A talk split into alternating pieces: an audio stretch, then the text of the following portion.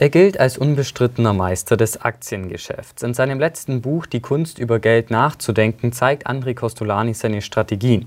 Hi, mein Name ist David und wie genau diese Strategien aussehen und was eigentlich die Kurse an der Börse beeinflusst, schauen wir uns heute an. Außerdem zeige ich euch, was es eigentlich mit dem Ei des Costolani auf sich hat. Costolani bezeichnete sich selbst als Spekulanten. Das ist einer von insgesamt sieben Börsenteilnehmern. Nicht zu verwechseln ist das allerdings mit den Börsenspielern, denn ein Börsenspieler versucht versucht bereits kleinste Kursbewegungen auszunutzen. So kauft er dann beispielsweise eine Aktie für 50 Euro, um sie dann direkt bei 52 Euro wieder zu verkaufen. Und dann geht es direkt weiter zur nächsten Aktie. Laut André Costolani sind Börsenspieler wie Roulette-Spieler, die von Tisch zu Tisch laufen. Denn im Endeffekt steckt da keine Strategie dahinter, auch wenn die Börsenspieler natürlich ihre Charts und Modelle haben. Und laut Costolani verliert eigentlich auch jeder Börsenspieler nur Geld. Aber es gibt eine positive Eigenschaft für für den Markt, denn die Börsenspieler sorgen für Liquidität. Das genaue Gegenteil der Spieler sind die Anleger. Sie halten also Aktien meist über mehrere Jahrzehnte und auch oft zur Altersvorsorge.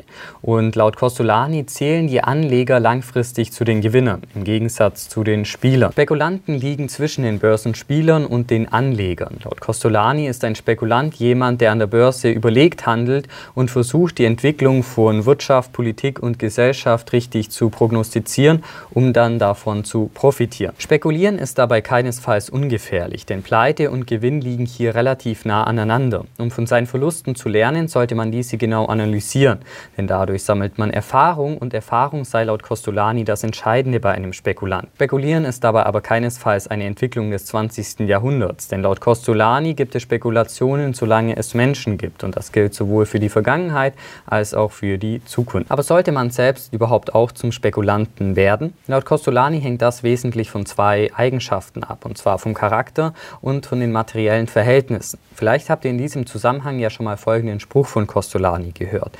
Und zwar, wer viel Geld hat, der kann spekulieren. Wer wenig hat, darf nicht spekulieren. Und wer überhaupt kein Geld hat, der muss spekulieren. Dabei sollte das Geld zeitlich unbegrenzt verfügbar sein. Man sollte also zum Beispiel kein Geld investieren, das man in ein paar Monaten zum Hausbau braucht. Und man sollte niemals Aktien auf Kredit kaufen.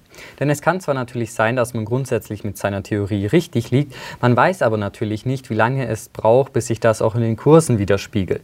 Und wenn man nicht warten kann, dann kann es sein, dass man in der Zwischenzeit schon pleite geht. Spekulieren kann man natürlich nicht nur mit Aktien, sondern beispielsweise auch mit Anleihen, Devisen, Rohstoffen oder Sachwerten wie Briefmarken oder Immobilien.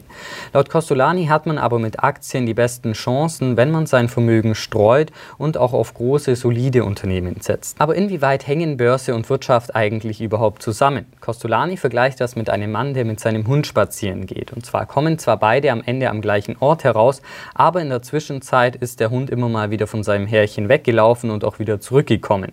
Und genau so verhält es sich auch mit der Börse und der Wirtschaft. Langfristig gesehen entwickeln sich beide also in die gleiche Richtung, aber zwischendurch kann alles Mögliche passieren. Da sich bei Aktien alles um Angebot und Nachfrage dreht, hängt eigentlich alles nur von einer Sache ab. Und zwar, ob es mehr Dummköpfe als Papiere gibt oder mehr Papiere als Dummköpfe. Langfristig bestimmen laut Costolani vor allem zwei Faktoren den Trend, und zwar erstens Krieg oder Frieden und zweitens die langfristige wirtschaftliche Entwicklung. Mittelfristig ist bei der Wirtschaft vor allem das Geld entscheidend, denn ohne kann die Wirtschaft nicht wachsen. Kein Geld, keine Musik. Es hat aber mittelfristig auch noch die Börsenpsychologie Einfluss. Das Problem daran ist nur, dass man sie nicht wirklich vorhersehen kann. Wenn sowohl Geld als auch Psychologie positiv sind, dann steigen die Kurse und umgekehrt. Ist ein Faktor davon negativ und der andere positiv, dann wiegen sie sich gegenseitig auf. Wobei aber der Faktor Geld schwerer ins Gewicht fällt. Denn je nachdem, ob Geld positiv oder negativ ist, entwickelt sich auch die Stimmung in die gleiche Richtung.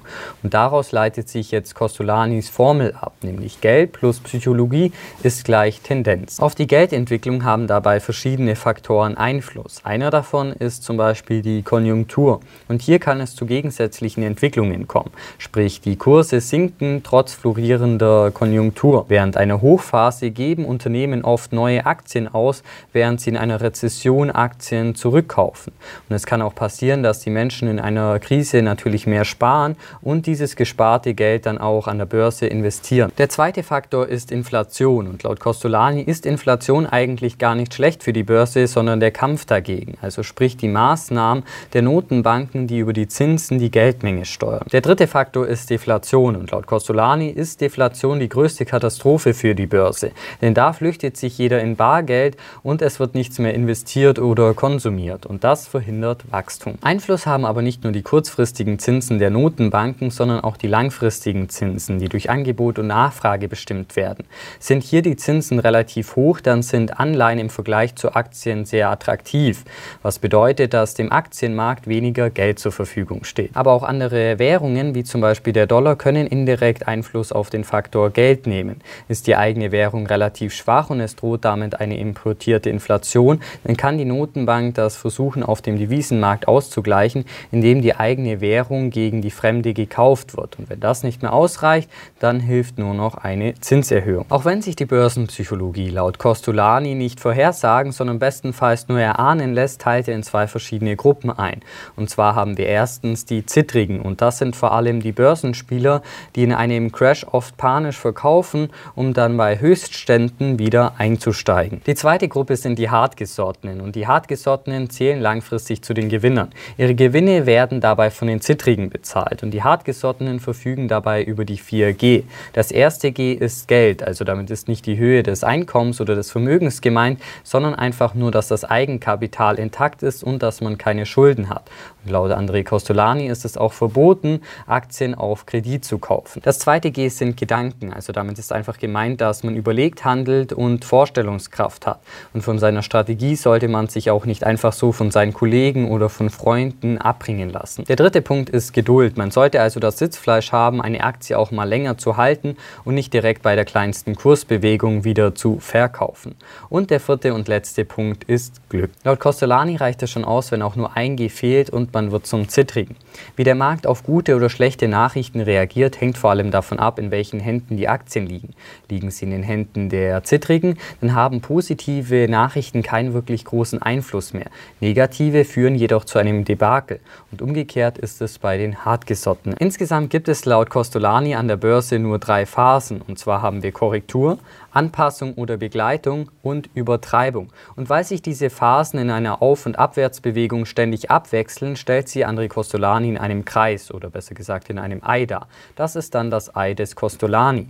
Und das kann man natürlich auch dazu benutzen, um von fallenden Kursen zu profitieren. Fangen wir mal am Tiefpunkt an. Hier will keiner etwas mit Aktien zu tun haben, außer natürlich die Hartgesottenen, die zu Spottpreisen einkaufen. Die erste Aufwärtsbewegung, also die Korrektur, sorgt dann dafür, dass die Kurse auf ein realistisches Niveau angehoben werden. Begünstigt werden kann das Ganze durch den Faktor Geld, also ausgelöst durch die Notenbanken. Gekauft wird hier aber immer nur noch von den Hartgesottenen. Jetzt kommen wir in die Phase der Begleitung. Hier entwickeln sich die Kurse bei leicht steigenden Umsätzen parallel zu den Ereignissen.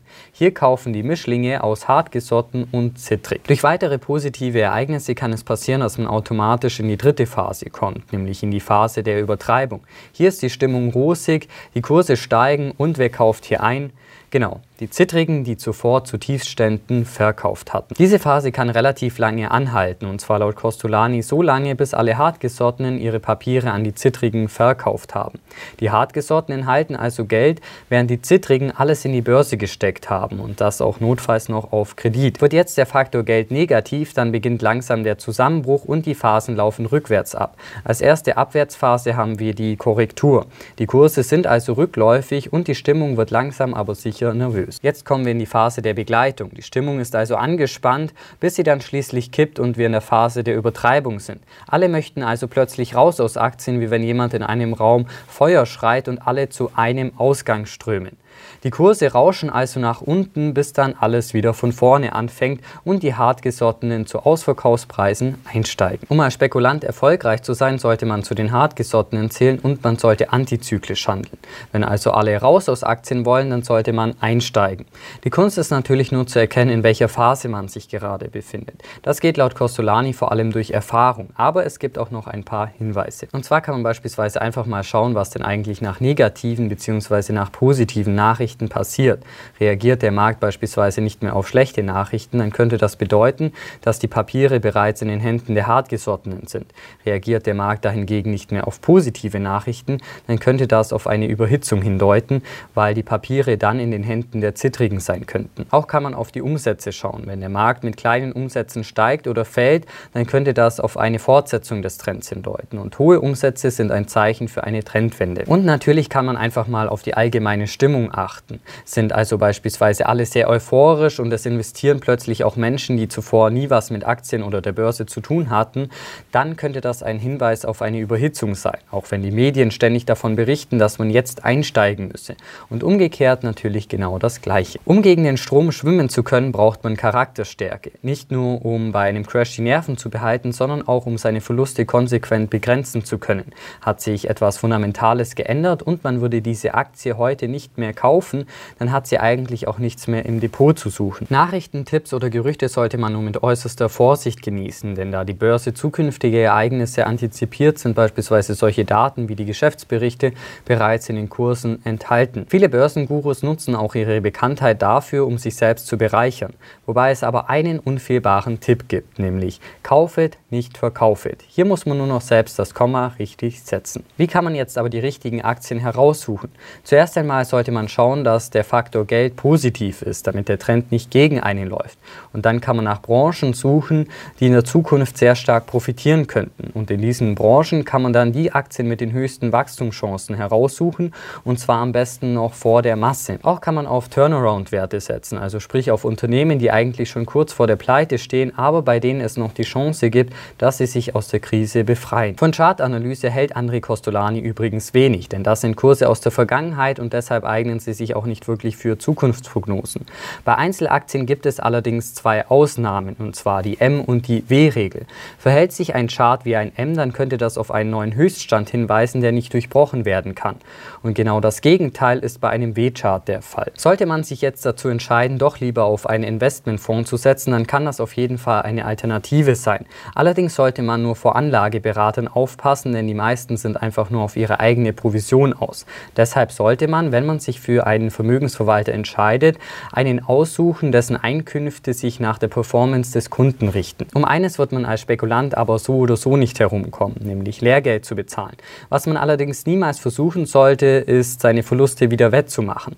Was weg ist, ist weg. Stattdessen sollte man von neuem anfangen. Und damit man jetzt nicht direkt wieder alles vergisst, könnt ihr euch im Blog-Eintrag kostenlos die 10 Geh- und Verbote von André Costolani downloaden, um sie beispielsweise auszudrucken oder auf dem Oder Handy als Hintergrundbild zu benutzen. In diesem Sinne vielen Dank fürs Einschalten und bis zum nächsten Mal.